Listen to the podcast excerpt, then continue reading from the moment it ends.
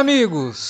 Este é o Alerta Vermelho, voltando do hiato de final de ano, agora começando 2017. Escolhemos aqui um filme bem bacana para comentar. A gente terminou 2016 falando de um filme meio para baixo, né? uma coisa assim meio depressiva, mas agora a gente vai falar de um filme um pouco mais para cima. Eu sou Alexandre e para falar desse filme que eu ainda não vou falar qual é, mas você já viu a capinha do podcast, já sabe. Não adiantou de nada. Não adiantou de nada o mistério, mas beleza. Está aqui para falar com a gente o Davi Garcia. Pois é, vamos falar esse filmezinho aí que tá completando 18 anos, né? É, maior, maioridade, né? Maior de idade já. Pois é, um bom filme, bom clássico. Envelheceu bem e continua sendo um dos melhores do seu gênero. É isso aí. E também com a gente o Felipe Pereira. Opa, quer dizer então que o filme pode beber. Agora ele pode beber, pode ser preso. Pode, pode fazer merda. Ele pode. pode ser o que ele quiser pode participar de suruba. Que, que, que começo maravilhoso, né? Pra um filme infantil. pra um filme do Brad Bird, né, cara? Tá ótimo. Desculpa, gente, foi mal. Isso aí, o filme, filme fez 18 anos, atingiu a maioridade e já pode fazer bobagem e ser preso. Mas ele não vai ser preso, ele tá aqui para ser comentado. A gente vai falar de O Gigante de Ferro, filme de 1999, dirigido pelo Brad Bird. E a gente volta já já, logo depois da vinhetinha, para falar desse, eu diria que é um jovem clássico do cinema hollywoodiano. Você curte os podcasts do Cine Alerta e quer ajudar a gente a manter esse conteúdo no ar? É muito fácil. www.padrim.com.br barra Cinealerta. Entre lá, dê uma olhada nos planos que temos à disposição e nos ajude. Como um dos nossos colaboradores, você ainda pode participar de hangouts, de sorteios mensais e de um grupo secreto no Facebook, onde você pode dar críticas, sugestões de pauta e muito mais. www.padrim.com.br padrim.com.br barra cinealerta. Entra lá, é rapidinho e você pode ajudar a manter o Cine Alerta no ar com esse conteúdo que você gosta. Fique agora com o podcast.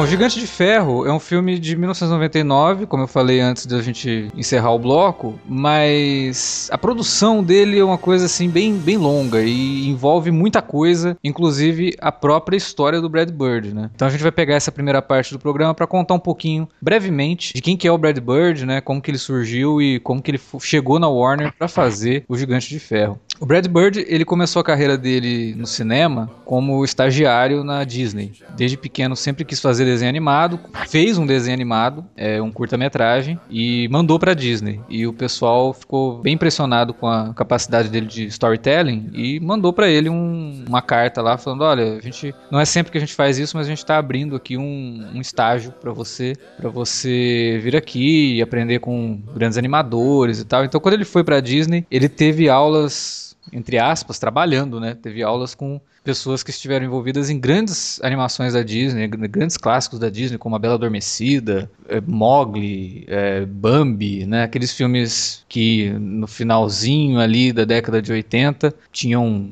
30, 40 anos, né? Então tinha uns caras bem velhos ali e que ajudaram o Brad Bird a se aprimorar como contador de histórias. O grande problema foi que depois de todo esse tempo, quando ele foi finalmente contratado pela Disney, essa galera que ensinou ele foi toda embora, que se aposentou. É, não tinha mais esses professores e começou a entrar uma galera mais nova que tava com uma cabeça assim muito fechada, muito Disney tem que ser só aquilo, né? Disney não pode sair do lugar comum, Disney é sempre princesinha, Disney é sempre essas histórias de contos de fadas. E ele começou a ficar cansado com aquilo porque ele tava com um monte de ideias, ele queria colocar essas ideias no papel, queria fazer filmes, fazer desenhos animados com essas ideias e era sempre recebido com um não dos executivos da Disney.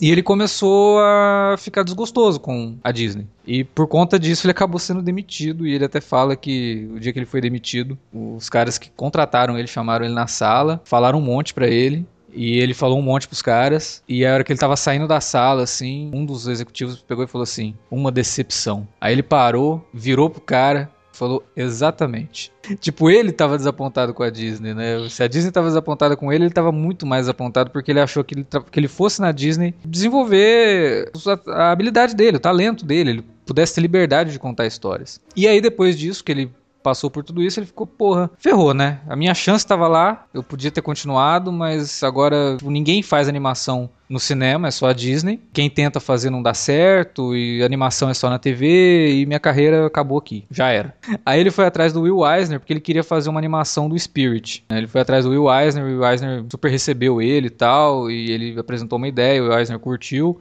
Só que nenhum estúdio queria fazer o filme do Spirit, uma animação do Spirit. Claro, um personagem de quadrinhos que, por mais que fosse super influente e tudo mais, não era de é, conhecimento do, do, grande público. E os caras sempre falavam para ele: tipo, a Disney tem um orçamento que a gente não vai poder te dar. Então não, não adianta, você não vai conseguir fazer esse filme. Soma-se a isso o fato de que uma irmã dele foi assassinada pelo marido é, com um tiro, né? Então aí começa um, um, momento de divisão de águas pro Bad Bird. Assim. A irmã dele foi morta pelo marido com um tiro. E isso deixou ele super abalado, porque era uma irmã com quem ele tinha um, um relacionamento muito próximo. Né? Era uma pessoa com quem ele sempre conversava e eram muito, muito amigos, né? Mais do que irmãos, eram amigos, assim. E ele ficou muito abalado com isso, ficou um tempo parado mesmo, porque não conseguia pensar. E quando passou essa fase de luto, ele foi procurar emprego e conseguiu trabalho na Fox, com os Simpsons. E no Simpsons ele ficou, se não me engano, acho que sete anos. Ele começou como produtor é, assistente, assim, tipo de consultoria, que ele já tinha trabalhado na Disney, né? Então tal. E aí até ele virar roteirista e virar diretor de alguns episódios dos Simpsons também. E ele ganhou fama fazendo os Simpsons. Depois trabalhou umas outras animações, mas os Simpsons, né? Como foi, era um fenômeno nos anos 90, realmente foi o que deu esse pontapé na carreira do, do, do Brad Bird como um cara da animação, realmente. Aí Passou um tempo, em 94 a Disney lançou o Rei Leão, foi um sucesso absurdo de bilheteria,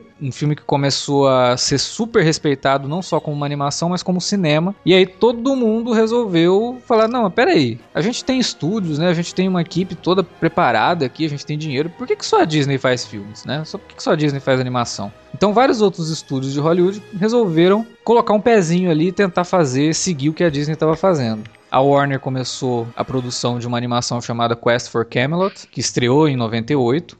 A Fox também começou a desenvolver algumas coisas em animação. Em 2000 lançou aquele Titan AE, que é um filme até legalzinho. E ele, nessa época, saiu dos Simpsons para ir trabalhar na Turner, porque a Turner também estava desenvolvendo uma equipe para poder fazer longas metragens animados. Só que aí a Warner foi lá e comprou a Turner.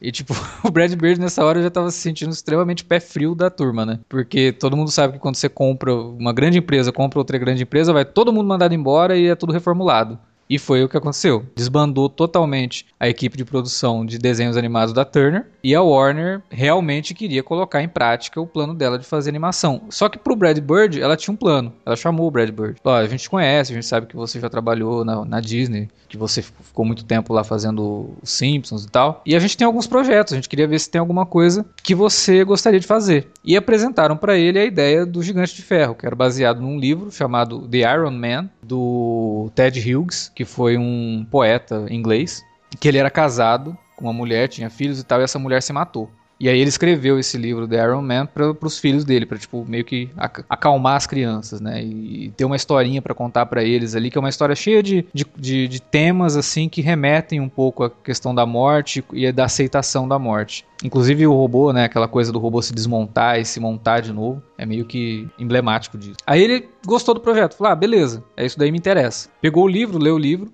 só que a Warner tava querendo fazer desse filme um musical, meio de comédia e tal, aquela coisa bem Disney. E ele falou, puta, era tudo que eu não quero fazer, né? Tipo, eu saí da Disney porque eu não queria fazer isso e eu não vou fazer isso com esse filme. Aí ele foi pensando em ideias, ideias, e ele teve uma ideia que, obviamente, é uma ideia que veio da experiência traumática com o lance da irmã, né? Que ele pensou assim, tipo, o que aconteceria se uma arma tivesse alma e não quisesse ser uma arma? Aí ele falou, puta, essa ideia é muito boa. E foi lá pra Warner. Falou: olha, eu vou fazer esse filme, só que eu vou mudar algumas coisas. E a minha ideia, o conceito para esse filme vai ser esse: o que, o que aconteceria se uma arma tivesse uma alma e não quisesse ser uma arma? Aí os executivos da Warner, assim, olharam para ele, se entreolharam e ficaram naquele burburinho, né? Hum, nossa, que legal, conceito interessante, porque beleza. Só que tem um porém. Normalmente, um filme de animação na Disney, ele começa a, a pré-produção dele cinco anos antes, ou quatro anos antes. Você tem dois anos para fazer. E o orçamento É metade do orçamento de um filme da Disney. Tá,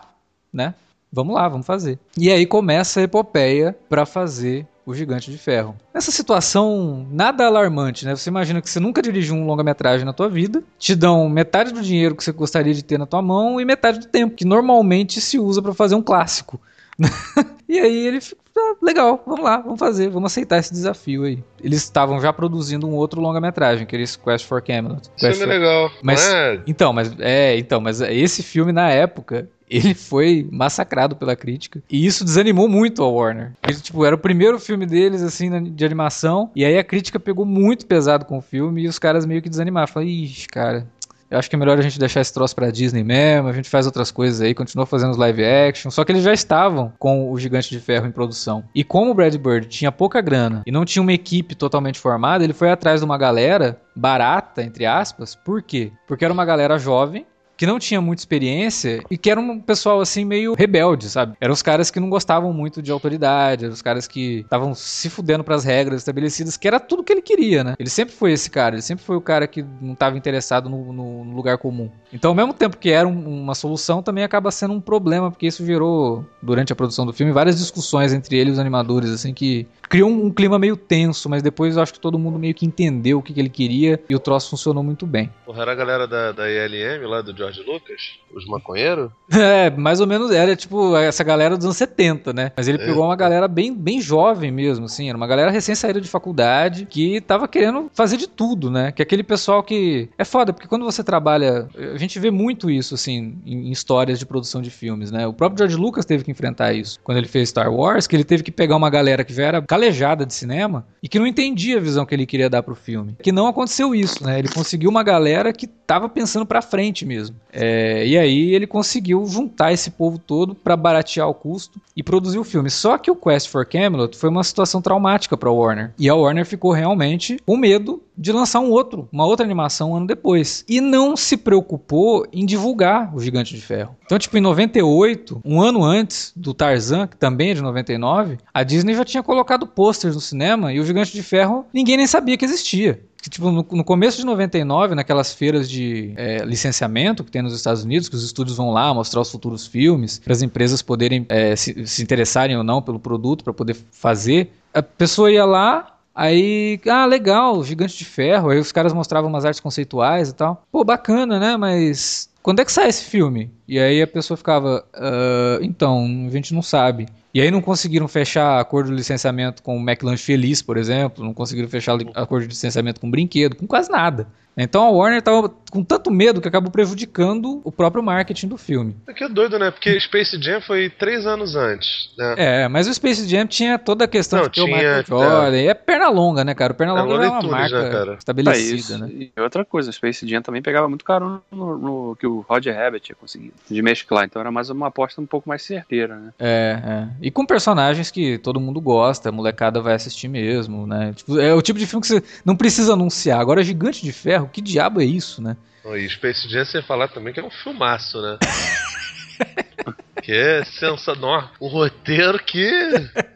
Meu Deus do céu. Eu lembro quando eu era criança, tipo, passava Space Jam e Toy Story juntos, porque acho que os dois são mais ou menos do mesmo ano. O Toy Story é um ano antes. O Toy Story acho que é um ano antes. O Space Jam é 97, se não me engano, e o 96. Toy Story... É- Toy Story então os dois são... 96. É, ah, então é isso. É. Enfim, aí eu vi assim, tipo, eu ficava puto porque meus irmãos queriam ver Space Jam e eu queria ver Toy Story, porque eu achava, né, já, já era criança gente. Já sabia o que era bom, né? Porra. Aliás, eu falei ali dos desenhos de produção que eram mostrados nas feiras de licenciamento. Uma curiosidade aí pro Gigante de Ferro é que o visual dele não é o visual que é descrito no livro. A Warner já tinha vários visuais sendo trabalhados antes do Brad Bird entrar, só que o Brad Bird não gostou de nada, assim, e ele foi atrás do Joe Johnston, que trabalhou na equipe de design dos primeiros Star Wars, né? Depois virou diretor, fez Rocketeer, que inclusive a gente tem um podcast sobre Rocketeer aqui, que é um filme que eu gosto pra caramba. E o Joe, Joe Johnston fez o esboço do Gigante de Ferro como a gente conheceu no cinema. Então o design do Gigante de Ferro é obra do Joe Johnston. E aí, por conta de todo esse problema, ficou uma situação muito desagradável entre a produção do filme e a equipe criativa, né? Entre o Brad Bird e os produtores, quem, tava, quem dá o dinheiro pro negócio. Ele começou a perceber que se ele não fizesse alguma coisa logo, o filme corria o risco de nem, nem sair pro cinema, né? Então ele começou a insistir com o pessoal da Warner em fazer exibição teste, porque o filme já estava quase pronto, já dava para fazer exibição e tal. E a Warner, desacreditada, não, não, não, a gente vai fazer mais para frente, que a gente não tem uma data definida ainda e não sei o que. E ele começou a ficar preocupado. Nisso, um dos membros da equipe dele, isso é contado no documentário que tá no, no, na nova edição do Blu-ray do, do Gigante Ferro. Eles falam que foi um dos membros. Aí você entenda como você quiser. Soltou o filme para aquele site Ended Cool News do Henry Knowles lá, e mandou uma versão inacabada do filme para um do, dos críticos lá do Enrico News. O cara assistiu, é uma versão totalmente inacabada mesmo. Tem cenas que tá só. Ao invés de aparecer uma animação, aparece um, um frame do, do Storyboard, sabe? Mas já com a dublagem e tal. O cara assistiu e fez uma crítica elogiando pra caramba, falando que tinha tudo para ser um dos maiores clássicos das animações dos últimos anos, que ia render prêmios, ia render muitos elogios, não sei o quê. E o Brad Bird, segundo ele, ficou muito chateado pelo fato de um crítico estar tá fazendo uma análise de um filme dele que não estava acabado. Mas por outro lado, o negócio animou a Warner.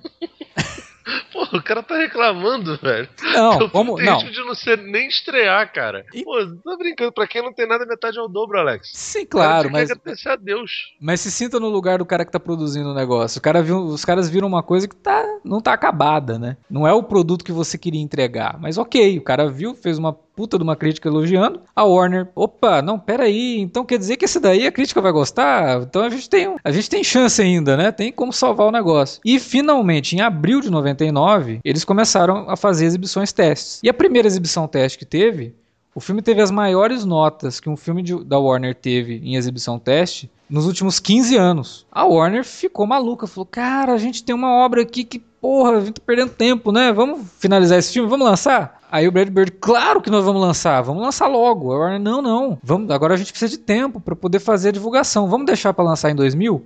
O Brad Bird, que já tava de saco cheio, e nessa época dá para notar que ele não tinha maturidade para lidar com esse tipo de decisão, ficou putaço. Não, vocês vão lançar esse filme esse ano. E bateu peças, vocês se virem. Vocês fizeram fazer o filme em dois anos, agora vocês querem mais um ano de plano. Não, vocês vão ter que lançar o filme. Problema de vocês que vocês não divulgaram e não sei o que. Com muita insistência, a Warner falou, beleza, a gente vai lançar ele em agosto. Faltando quatro meses para lançar o filme. Isso foi em abril, falaram que ia lançar em agosto. Quer dizer, não dá tempo nenhum de você fazer divulgação. A Warner conseguiu criar todo um material de campanha de marketing para o filme, mas nesse pouco tempo o material não foi distribuído direito. Os trailers que a Warner preparou eram ridículos. Depois vocês procurem no YouTube aí, trailer do, do Gigante de Ferro. Quem já assistiu ao filme, procura o trailer, vocês vão ver que o trailer não vende o filme que é o Gigante de Ferro, sabe? Vende uma coisa meio galhofa, bem bobinha. O Brad Bird fala que ele odiou o trailer, mas beleza, qualquer propaganda tá aí, né? Vamos ver, quem sabe anime pessoal. E ele conta que o primeiro dia de estreia do filme, ele foi num shopping lá, que tinha um monte, né, multiplex. Quando ele chega na porta do multiplex, que tem aquela placa em cima com o nome de todos os filmes que estão em cartaz, com o horário certinho, né?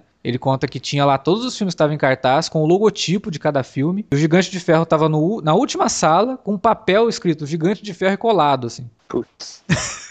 Aí ele ficou super desanimado, andou pelo shopping para ver se tinha aqueles banners, né? Todos os filmes tinham banner, menos o dele. Ele foi conseguir encontrar um display do filme na saída do, do, numa sala de cinema e não na entrada.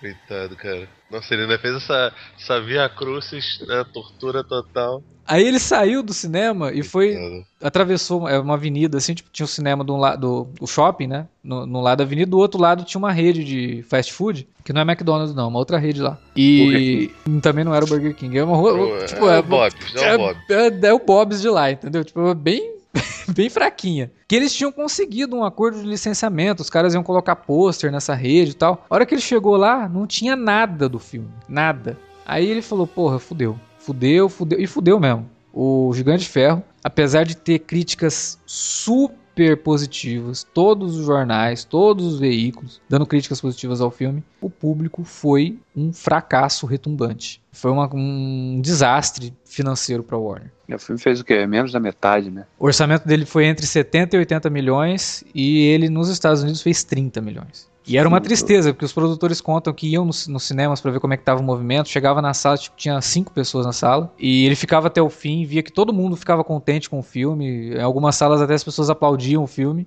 Ele falou, cara, que bosta, e não tem ninguém aqui, tipo, só tem 5, 10 pessoas assistindo o filme, era, era pra ter 300 pessoas aplaudindo esse filme. É, é, isso é uma coisa curiosa, né, porque você vê que hoje em dia o filme que não tem um marketing pesado, o filme pode ser uma bosta, mas se ele tiver um marketing pesado, pelo menos a primeira semana ele garante. Sim. Porque as pessoas vão pela curiosidade que o marketing vendeu para elas. Exatamente. Se um, se um bom filme não tem um marketing agressivo que realmente desperte nas pessoas a curiosidade, a possibilidade dele fracassar é grande, né? Por mais que o boca a boca positivo ocorra, não é a mesma coisa, né? Não, o, o Brad Bird ele conta que ele, quando viu que não tinha ninguém assistindo o filme, ele falou: Não, mas eu tenho certeza que o, o boca a boca positivo vai fazer efeito. Não fez, cara. É. Foi, foi bizarro, assim, sabe? Tipo, eu acredito isso totalmente essa falta de planejamento que houve.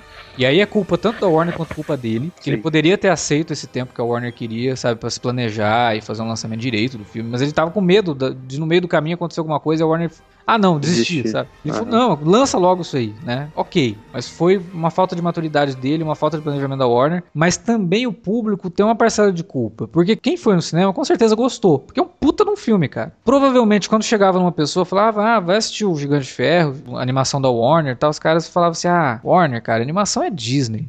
Saiu da Disney, não tem. Então tinha, eu tenho certeza que tinha um pouco desse preconceito, sim, de não ser um filme da Disney. Né? Isso ter prejudicado bastante, até porque um ano antes tinha saído Quest for Camelot, que não foi um filme bem sucedido, né? Então ficou essa rusga aí. E infelizmente o filme foi um fracasso total. Ele conseguiu a sobrevida dele nos lançamentos em home video quando as pessoas começaram a redescobrir o filme. Muito parecido com o que a Warner já tinha enfrentado com Blade Runner, né? Você escolheu por acaso esse filme ou você resolveu fazer um casamentinho, já que Donnie Darko também foi a mesma coisa? Foi um fenômeno O Donnie Darko, é, o Donnie Darko acabou acontecendo isso também, né? Foi, isso daí foi por acaso, mas a escolha do filme foi pensada mesmo porque Cara, Gigante de Ferro foi um filme que quando eu assisti, eu adorei. Tem pouco material, assim, de análise do filme, comentando realmente. Então, não, eu acho que dá para fazer, até porque o ano passado ele foi relançado, ganhou uma edição bem luxuosa em Blu-ray, foi relançado nos cinemas em, em 2015 por conta do, do, do, aniversário e tal. Semana que vem a gente vai falar de qual fenômeno de locadora. Sei lá, a gente pode escolher um aí pra ser o próximo.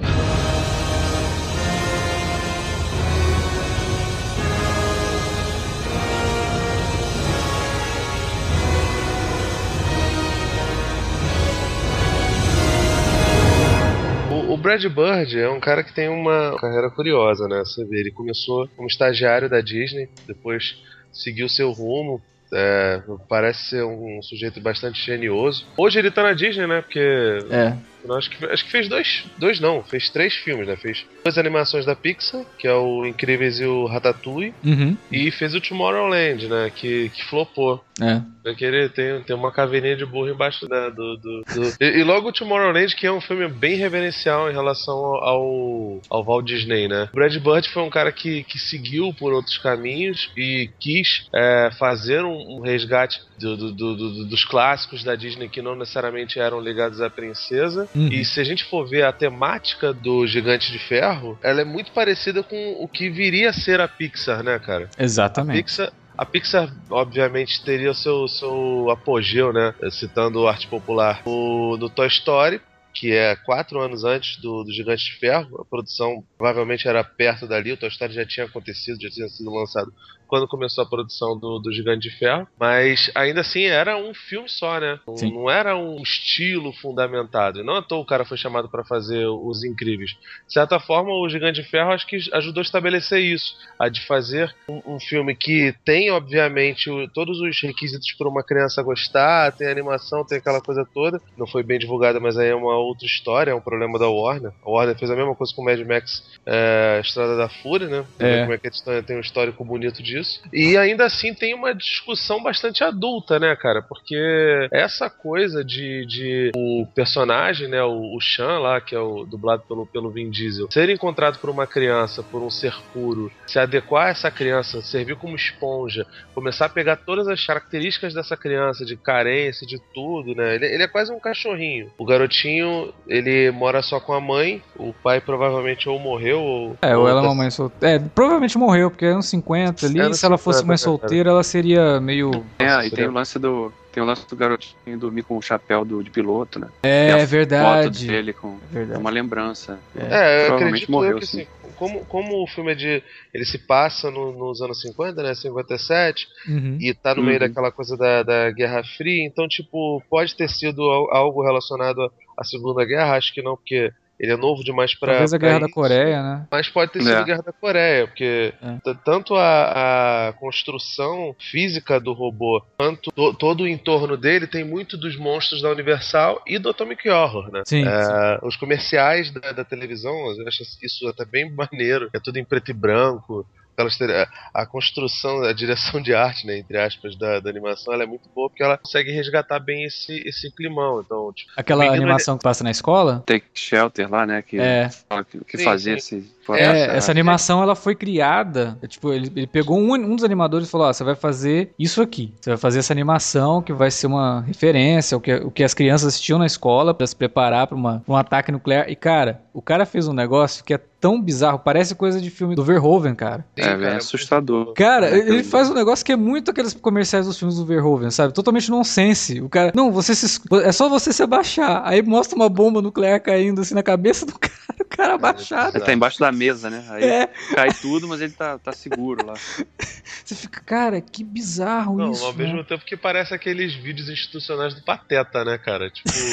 É o Pateta From Hell, essa porra. Não, eu acho sensacional, cara. Pra mim é tipo o Orgulho da Nação do filme do Tarantino do Bastardos Inglórios, tá ligado? Aham. Que é o filme dentro do filme, que aquele, aquela, aquele segmento foi dirigido pelo Eli Roth, que vocês tanto adoram. Uhum. É, então, o, o menino ele é muito carente porque ele não tem um pai e ele mora sozinho com a mãe. A mãe se mata de trabalhar pra sustentar o menino. Então, tipo, ele quer muito ter um. No começo do filme, ele quer pegar um esquilinho e convencer a mãe dele a deixar ele levar o esquilinho pra casa. Que é uma Então, coisa que ele já fez antes, né? Tipo, o diálogo Sim. dele com a mãe já não é o primeiro animalzinho é, stray, né? É, animalzinho Mas- de rua que ele vai levar pra casa. É, toda essa construção ela é muito rica, ela é muito boa, ela é- soa bastante harmoniosa. E o personagem do, do, do Chan, né, o, o gigantão, quando ele se aproxima do, do garoto, ele vira uma esponja mesmo. Ele copia toda aquela, aquela personalidade dele. Então, é, leva a crer que se ele tivesse caído perto de uma pessoa mais escrota, mais violenta, talvez ele tivesse cedido a essa natureza bélica dele. Porque ele é uma arma de fato. É. É, o tempo todo,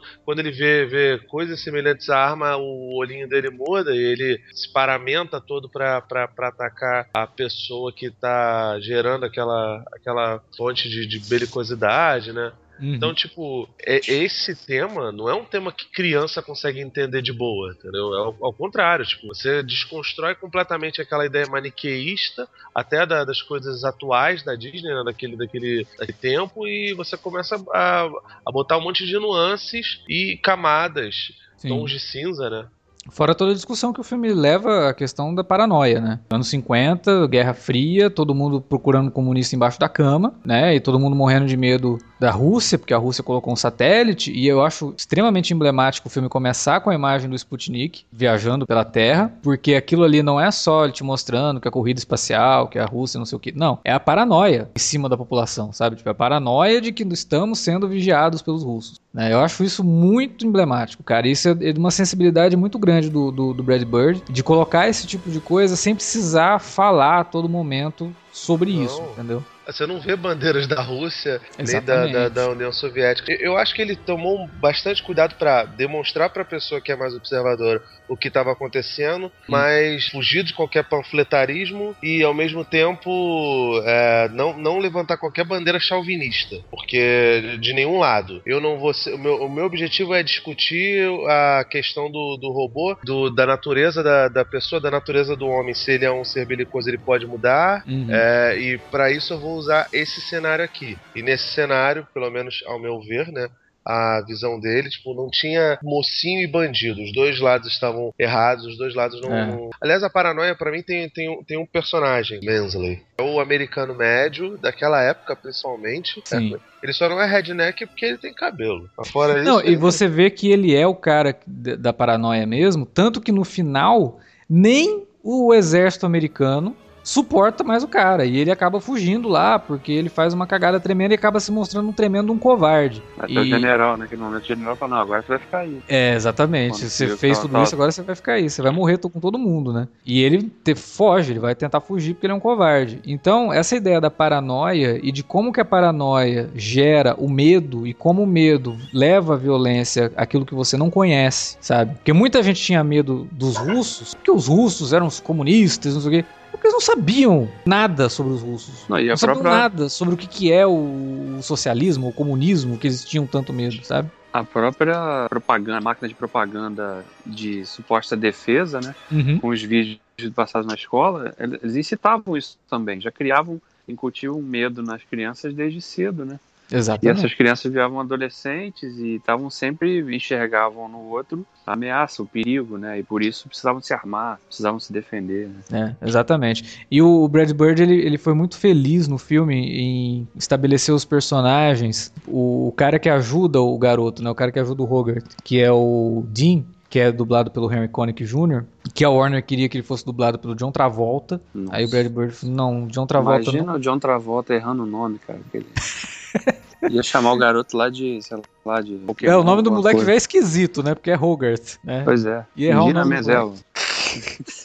o, o Brad Bird não quis o Travolta porque achava que o John Travolta, além de ser assim, um nome grande demais, sabe? Tipo, não era isso que ele tava procurando. Ele queria um cara que fosse cool. Aí, e o Henry Connick Jr., pô, o cara ele é quase um crooner, né? E ele tem essa vibe meio cool, mesmo de artista e tal. E ele coloca o ajudante do garoto como sendo um cara que é artista, né? Um artista beatnik e que tá totalmente despreocupado com essa questão de regras, não sei o que. O moleque vai lá, ele, pô, não conta pra minha mãe que eu tô aqui. Ele, não, garoto, fica tranquilo. eu não sou de dedurar meus amigos, não, fica tranquilo, tem aquele jeitão dele. A mãe dele, no original, ela, ele tinha pai e mãe, né? Aí o Brad Bird tirou isso, deixou só uma mãe, realmente, vamos colocar aqui, viúva, talvez, bem provável, né? Viúva. Representa também uma, uma, uma situação de identificação muito grande com a molecada que assistiu o filme. Porque muitas das crianças, em, no final dos anos 90 ali, já estavam só, ou, com, ou só com o pai ou só com a mãe. Aquela geração que a gente já comentou aqui sobre os anos 90, foi uma geração que criou muitas crianças que cresceram em famílias separadas, né? E que acabou gerando ali um todo um movimento cultural quase poderia ter virado um movimento de contracultura, mas não virou porque é uma molecada preguiçosa, mas podia ter feito. Mas essa molecada que cresceu realmente sem os pais, né? Sem os dois pais. Então era só a mãe ou só o pai que assistia ao filme se identificava com aquilo. Era um garoto com uma mãe sozinha, tendo que trabalhar o dia inteiro. Você vê que ela ia trabalhar, às vezes ela nem chegava a tempo de encontrar o menino é, acordado ainda, né? Ela trabalhava até tarde da noite, pedia para ele comer alguma coisa e não assistir nada, e ele fazia tudo o contrário, né? Comia porcaria, assistia filme de terror até tarde, aquela coisa toda que criança faz mesmo. Então esse processo todo do Brad Bird eu acho muito interessante, cara, de estabelecer esses personagens de fácil identificação, sem soar maniqueísta, sem soar assim, ah, num filme da Disney você tem o personagem engraçado, então é sempre fácil você rir das piadas. Aqui você não tem isso. Você se identifica com os personagens, né? Você se coloca no lugar deles. Ele não precisa ficar fazendo piada o tempo todo para você se preocupar com eles, que é uma preocupação até falsa quando ele fica fazendo piada o tempo todo, né? Você gosta dele porque ele é engraçadinho. Não porque você se vê naquele personagem. Então Brad Bird, ele tem essa sensibilidade, ele vai demonstrar isso depois nos outros filmes que ele fez na Pixar. Mas no Gigante de Ferro, cara, eu acho que é o, é o momento mais interessante dele, assim, porque é o que ele tava bombando de criatividade, cara. E ele queria colocar tudo aquilo no filme. Ele conseguiu, né? Boa parte do que ele queria fazer, ele conseguiu fazer no filme. Não é que o filme envelheceu tão bem, né? Tem muita animação que, mesmo na Disney, às vezes, que a gente, o tempo passa e você fala, ah, esse filme era legal, mas não é tão legal. Com o Gigante de Ferro isso não acontece, cara. Você pode rever o filme meses, anos depois e a, a mensagem continua atual, né? Exato. E impactante também, né? Porque uma mensagem que fala, prega tanto contra, contra a arma, Sim. fala tanto quanto com o mal atrás e ela representa o, e o medo que se cria em torno do diferente que leva as pessoas a se armarem e a, e a buscarem na violência a forma de proteção. É uma mensagem que nunca nunca envelhece, né? Infelizmente, né? Eu gostaria muito de viver numa época que a gente pudesse falar, nossa, isso é tão antigo, a gente já, já não se preocupa mais com isso porque a gente vive em tempos de paz. Mas isso não vai acontecer. É. Tão cedo, pelo menos, assim, nos próximos séculos.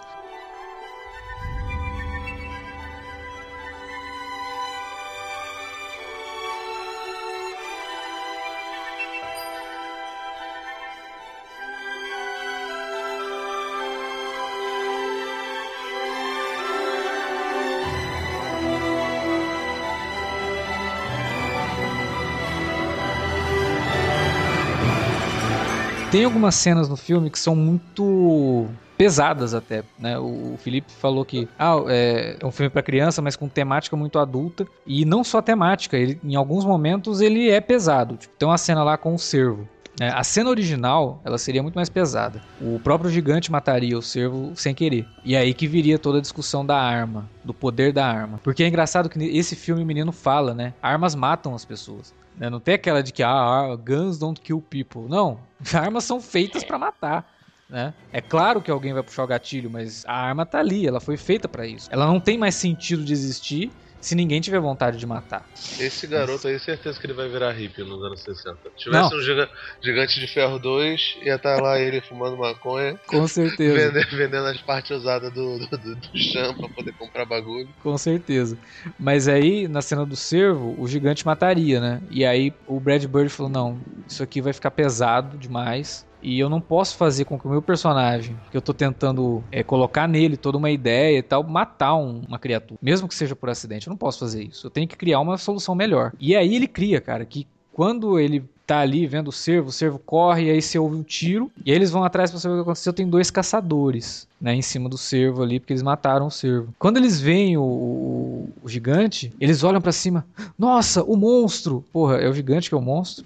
E outra coisa que vem logo a seguir também, né, que é quando o corpo do, do cervo tá caído lá e os, os caçadores saíram correndo e largaram as armas. Né? Sim. E sim. aí, quando o gigante vê as armas, ele percebe naquilo aquilo funciona como um catalisador, né? De que a arma representa perigo e ele é uma arma, então ele tem que reagir. Que é a outra grande mensagem do filme também, né? Que uma ameaça enxerga. Você cria assim, um vício tão grande de que você tem que reagir a uma uhum. suposta ameaça Sim. que você passa a enxergar no, no, diferente, né? E a mensagem que o filme. Acho que a mensagem mais forte que o filme passa é essa. Que Sim. você passa a enxergar no diferente não importa em que, que, tipo de situação esteja, aquilo é uma ameaça, sempre é uma ameaça. Por isso que eu falei que você tem o artista que é beatnik, que é o diferente da cidade, o diferentão, né? O cara que. E que aqui é um dos heróis, né? O garoto que é, não é um. Não, eles não, não, lidam muito bem com isso, mas não deve ser um bom aluno. A mãe dele, que provavelmente muita gente olha torto por ser mãe solteira, entre aspas, de novo, a gente não tem como. O garoto é imperativo pra caramba, né, velho? Totalmente. Então ele coloca isso. Todos, todo o núcleo principal de heróis do filme são os diferentes, né? Uhum. Isso é fundamental, assim, para você tentar estabelecer no espectador a ideia da tolerância e da empatia, né? E aí essa cena, diz que quando ele conseguiu terminar e bolar a cena certinho, ele animou ela de forma tosca, né? Tipo, só material bruto do negócio. Ele chamou todos os animadores, colocou eles numa salinha e exibiu. E tem no documentário essa exibição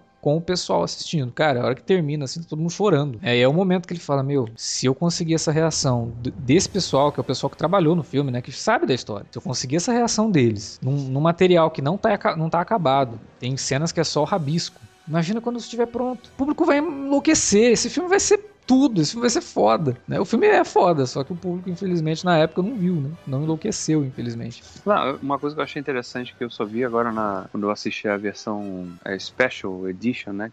Que é. foi lançada com o filme foi relançado no cinema em 2015, né?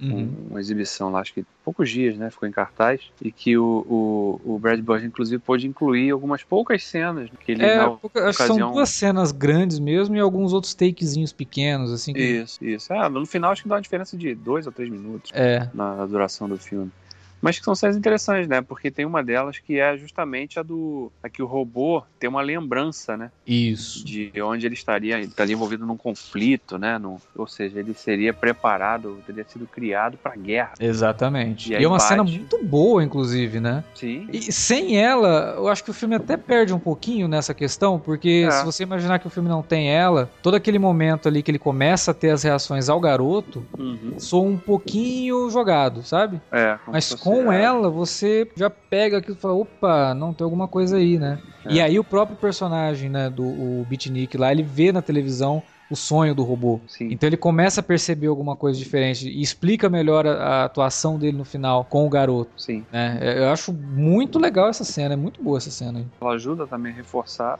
a própria mensagem que o garoto fica o tempo todo falando, né? Quando, quando o garoto tá brincando de, de dar um tiro nele, né? E aí o robô é, tem aquela reação, né? Que o olho dele fica vermelho, ele já começa a se armar para atirar, para hum. evitar, né? Ele contextualiza mais, essa ceninha, ela contextualiza mais essa reação e também depois no final, quando o garoto tá, tá, tá falando para ele, não, você não precisa ser assim, né? Você é. pode ser quem você quiser ser, né? Não precisa ser essa máquina de... Ele não fala isso, mas fica implícito, né? Sim, ele não é... precisa ser essa máquina de guerra que, que, que tá o tempo todo em né, um estado de beligerância, né? Que era, ele era uma máquina de guerra, né? Quando, quando ele começa a ser atacado pelo exército, ele vai se transformando ali. Sim. Ele tem uma sorte de armas ali bizarra, né? Que poderia realmente destruir tudo naquele lugar ali. Não, exatamente. É, tem, tem uma outra ideia que eu acho fabulosa no filme e que até me deixa assim um pouco esperançoso de que um dia o Warner talvez possa fazer um. Porque o Brad Bird também é um diretor de live action e é um bom diretor de live action.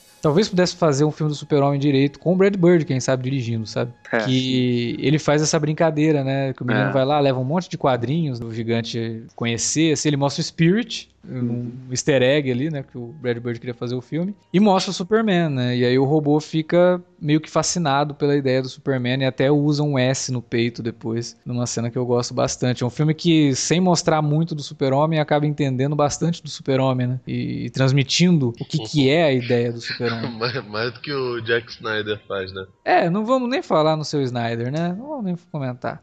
Não, a gente sim, comentou é, bastante mas... sobre ele. Mas é isso, né? É uma ideia, cara. Eu acho que o Brad Bird é o cara de ideias mesmo, de conseguir transmitir as ideias em imagens, né? Eu, eu, não tenho noção de como é o livro do, do Hughes, né? Não sei, por exemplo, se, se pelo visto eram pai e mãe, né? É. O negócio era bem diferente. Não, e se passava na Inglaterra, né? Então não tinha essas referências à cultura pop norte-americana. Ah, então, de fato não tinha. Também não sei se ele se passava exatamente nos anos 50. Tipo, o fato de ser localizado nos Estados Unidos e de ter toda essa paranoia nuclear. Tudo bem que a Inglaterra tá no, tava no meio da Guerra Fria também. James Bond Sim. que não deixa a gente mentir, né? É. Agora, nem de longe era a situação que era do, dos Estados Unidos, né? Sim. É, então, tipo, todas essas referências funcionam muito bem, né? O, o background do, do Chan é muito parecido com, com o do Kal-El vindo pra, pra, pra Terra. Então faz todo sentido que que a coisa seja assim. Você... É, inclusive na cena lá que mostra ele destruindo um planeta, tem um negócio bem Krypton explodindo, assim, sabe? Sim, cara. E assim, eu não lembro, eu não sei se você já viu os extras do Superman o Retorno. Já, já vi. No, no, um dos primeiros extras mostra o Brian Singer novinho, cabelo todo platinado, assim, meio surfistinha, lendo o que seria o roteiro do Superman o Retorno. Eu tenho certeza que não era o roteiro que, que acabou sendo rodado, obviamente que não. Uhum. Mas assim, ele queria fazer um filme muito reverencial ao Richard Donner porque ele se via numa, numa situação de, de, de muita proximidade ideológica do, do, do super-homem. Dele ser um garoto judeu, órfão, homossexual e igual ao super-homem. O super-homem é, não, não é homossexual. Mas ele veio de outro é. planeta, de um planeta que, que era destruído, cuja moral é completamente diferente da, da, da, da, onde, de onde ele está, entendeu? Então, tipo, ele se sentiu um intruso num, num mundo completamente diferente, numa Los Angeles onde todo mundo era super, super pra cima, e ele era introspectivo, e via no Super-Homem um escape para isso. A mesma coisa com o Chan. O Chan vê no Super-Homem isso, tipo, é, ele nem precisa ler pra, pra entender. Tipo, ele dá uma olhada ali no, no, no símbolo e percebe o que, que é. Entendeu? É. É, então é impressionante como, como num resumo, uma coisinha tão curta, o Brad Bird consegue entender o conceito, enquanto muita gente, não tô nem falando do Jack, do, do Jack Snyder só, não. tô falando de, de geral, porque. Não, inclusive gente... autores de quadrinhos, né? Que às vezes não conseguem escrever o Super-Homem. Ah, cara, direito, o Jogo 52 sabe? pra mim é isso, tipo a, a, as pessoas não entendem. Entendem que o super-homem é o, o, escoteiro mesmo, ele é um completamente diferente do nosso tempo, entendeu? Que, hum.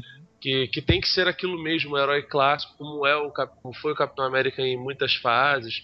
É, como é o Ciclope, por exemplo, dentro dos X-Men na, na, na, fase clássica, ultimamente não, né? Mudou bastante. É, e, e, cara, e é basicamente isso mesmo, entendeu? O, eu acho que funciona com o Gigante de Ferro isso porque ele é um personagem de, de poucos tons, né, cara? Sim. Ele é uma máquina que, que foi programada para matar e de repente ele se vê na possibilidade de não ser o Rambo, de, dele é. ser o herói clássico. E, e acho que cabe, cara. É, nesse caso, o arquétipo para mim funciona perfeitamente, porque filme infantil precisa dar alguns resumos para que a criança tenha, tenha simpatia e empatia pelos personagens. Sim, é, e nisso ele, ele faz muito bem, cara. Ele consegue realmente passar todas essas ideias sem soar forçado, sem soar infantiloide, sabe? Sem Os soar... personagens são, são maravilhosos, cara. O, o, o, garoto que é instrutor, né, o amigo do, do, do Hogarth, é uhum. muito bom. O Hogarth é um personagem muito cativante. É, o gigante, então, nem se fala. Você sente vontade de ter um.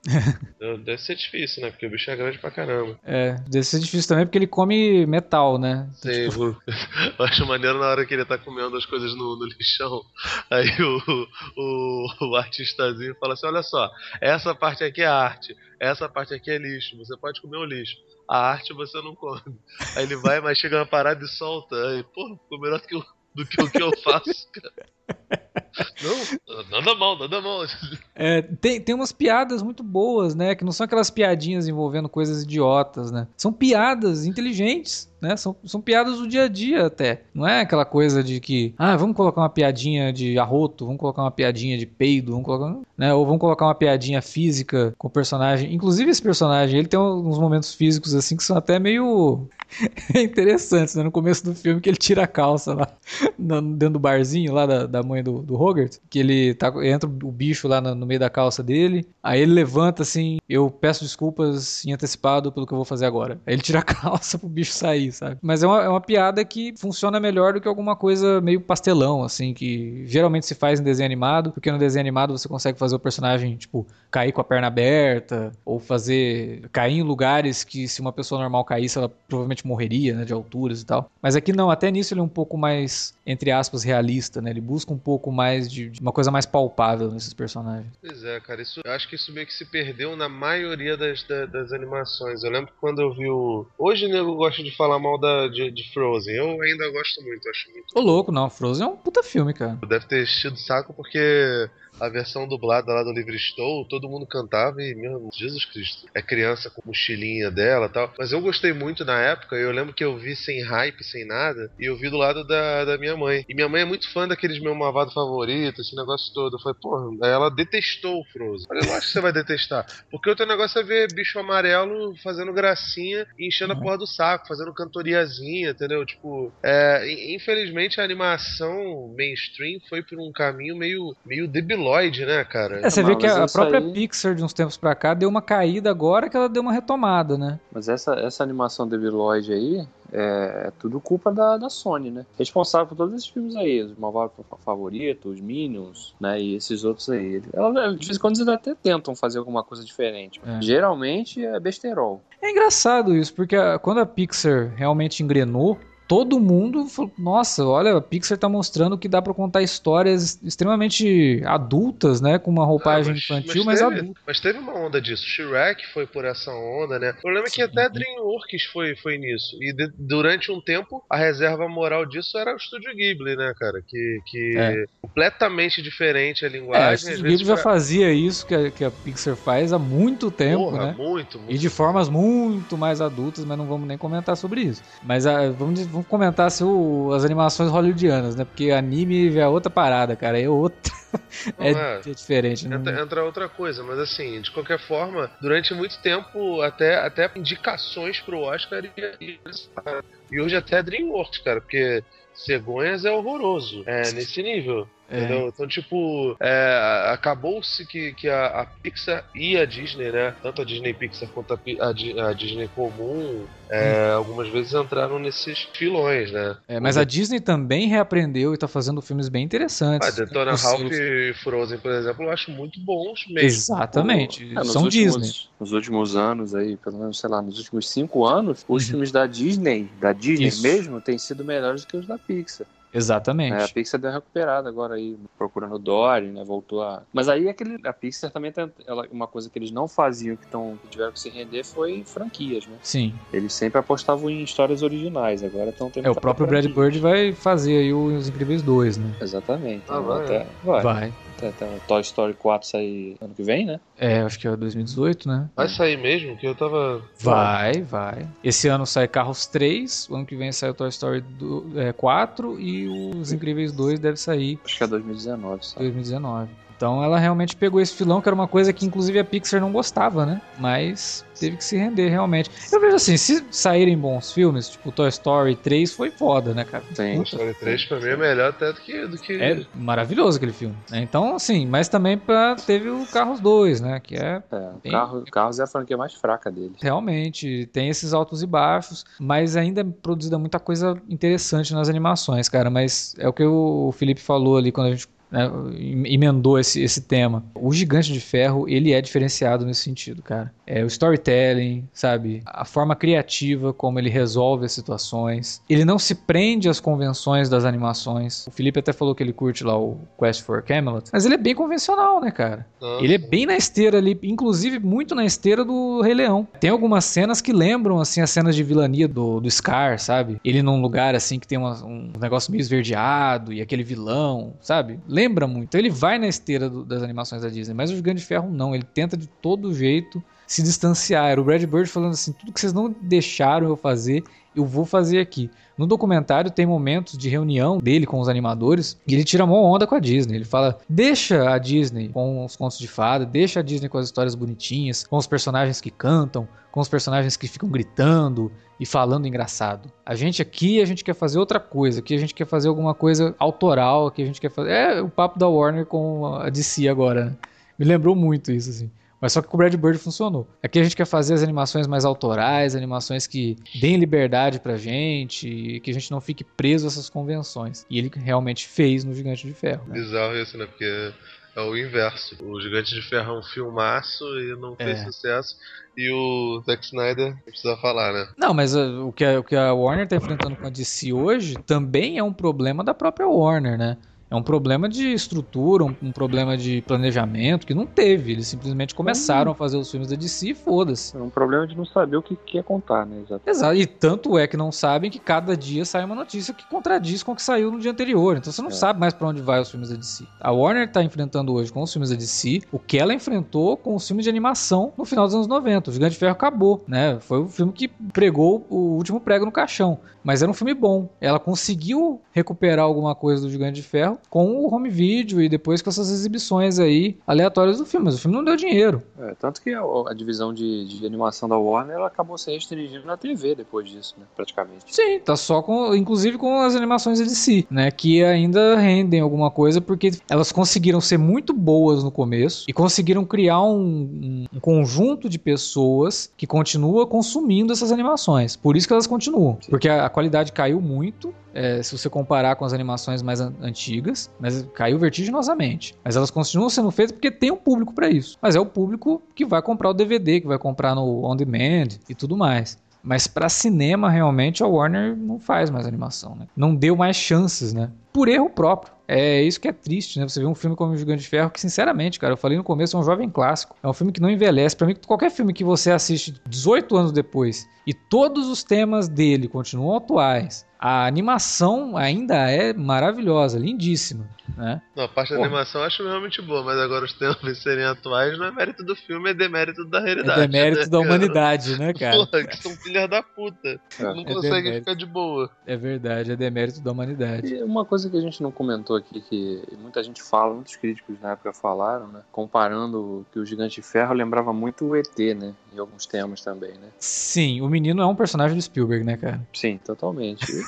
a própria relação que ele estabelece com o gigante é muito. É. Lembra muito ao ET, né? Eu acho que o Brad Bird teve muita influência do Spielberg na, na, na forma como ele tá contando essa história né? Não, lembra, lembra muito a estrutura, a própria estrutura né, dos filmes da do Spielberg naquela época. Uhum. Né? Hoje, hoje em dia não, mas daquela época, principalmente, início dos anos 80 ali, é, ele, ele, sem dúvida nenhuma, emulou muita coisa ali, né? A e forma ele... como ele começa a história, né? É, sim. Ele vai crescendo, crescendo, crescendo. Porra, aquela situação toda, aquela tempestade no mar. Os takes dele são bem Spielbergianos, assim. Tipo, aquela cena que o, que o pescador tá no barquinho, que ele vê um negócio e fala, ah, o farol, o farol. Aí viram dois olhos. Aquilo é muito Spielberg, cara. É o tipo de cena que você consegue imaginar o Spielberg fazendo. E uma outra do, que também envolvendo olhos, que o menino tá na floresta procurando alguma coisa, né? Ele não, não, não viu ainda o robô. E aí ele tá assim, na, e o robô tá atrás dele. E ele com os olhos vai olhando de um lado pro outro, e o robô também, ao mesmo tempo. né? É muito Spielberg isso, cara. Mas o Spielberg eu acho que ele é referência para todo mundo, né, cara? Que cresceu assistindo filme nos anos 80 e virou cineasta. Né?